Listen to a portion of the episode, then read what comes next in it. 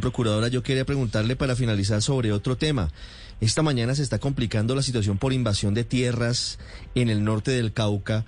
Eh, esta mañana la Procuraduría hace un llamado sobre todo para lo que está pasando en el Huila, en el Valle, en Cesar y por supuesto en el Cauca. ¿Cómo están viendo ustedes el trabajo que están haciendo las autoridades frente a, la ocupación ilegal de predios? Y nosotros, nosotros como Procuraduría estamos haciendo los llamados urgentes sobre tres líneas. Una, desde el año pasado estamos muy fuertes sobre la invasión de tierras por grandes mafias del país. En eso estamos trabajando con nuestra Dirección de Investigaciones Especiales en compañía de la Fiscalía, la Superintendencia de Notario y Registro, las alcaldías y tratando de desmantelar grandes mafias que con camionetas cuatro puertas blindadas, con armas y todo, están haciendo invasiones de tierras. Eso es un fenómeno que viene desde hace muchos años y estamos empezando a, atacarlo. Ya hemos eh, suspendido notarios e inspectores porque hay participación incluso desde la rama, hasta la rama judicial.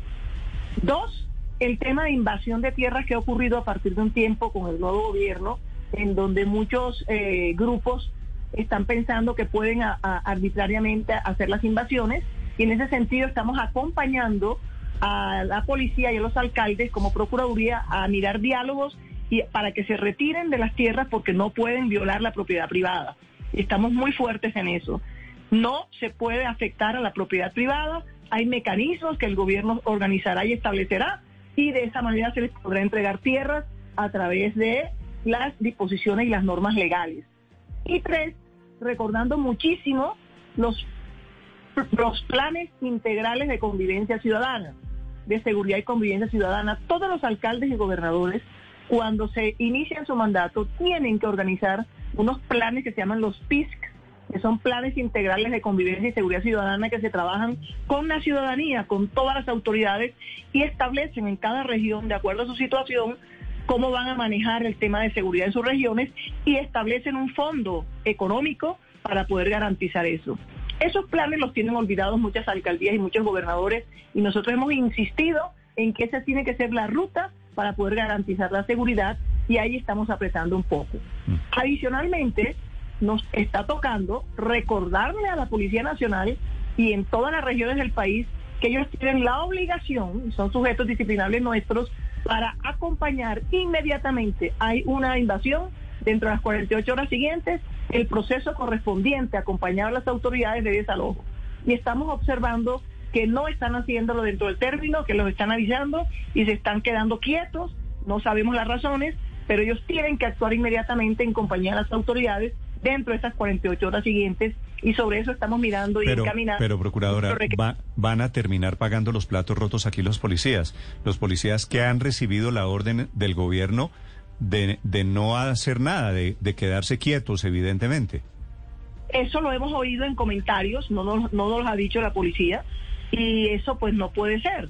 No puede haber una orden de que, que no actúen frente a una seguridad ciudadana las autoridades correspondientes porque sería delicado y peligroso. Nosotros no tenemos una información en ese sentido. Eh, eh, la hemos oído en, entre, entre pasillos, si lo puedo decir de esa manera, pero mientras no tengamos alguna información eh, pública, seria, mm. sobre que eso sí es cierto, para poder entonces actuar como Procuraduría también, lo que entendemos es que hay que necesitamos más rapidez y más eficiencia en la actuación de la policía y de las autoridades locales para evitar esas invasiones. Sí, pero podría ser eventualmente disciplinable por la Procuraduría el ministro de Defensa o quien haya dado una instrucción en ese sentido, en el sentido de no, restablecer el derecho a la propiedad privada. Sí, Ricardo, los ministros son sujetos disciplinables de la Procuraduría. Recordemos que esa es una de las funciones esenciales de la Procuraduría nosotros tenemos esa facultad sancionatoria que es lo que la que nos da la fuerza. Pero usted le ha preguntado, usted le ha preguntado, ministra, al, al eh, procuradora, perdón, al ministro de Defensa, si él dio la orden de que la policía se quede quieta. Nosotros el miércoles tenemos un puesto de mando interno, nosotros todas las semanas tenemos puestos de mando interno para darles orientaciones a nuestros procuradores regionales y en territorio y el miércoles vamos a concluir, a sacar unas conclusiones para citar al ministro y citar a los secretarios de seguridad para efectos de empezar a clarificar cuál es la situación real y ayudarlos, porque no solo los, eh, los abrimos investigaciones disciplinarias, sino que desde el punto de vista preventivo acompañamos en el trabajo de gestión y control en estas funciones de los ministerios. El miércoles tenemos el puesto de mando para clarificar eso y dentro de las eh, organizaciones están las citaciones correspondientes.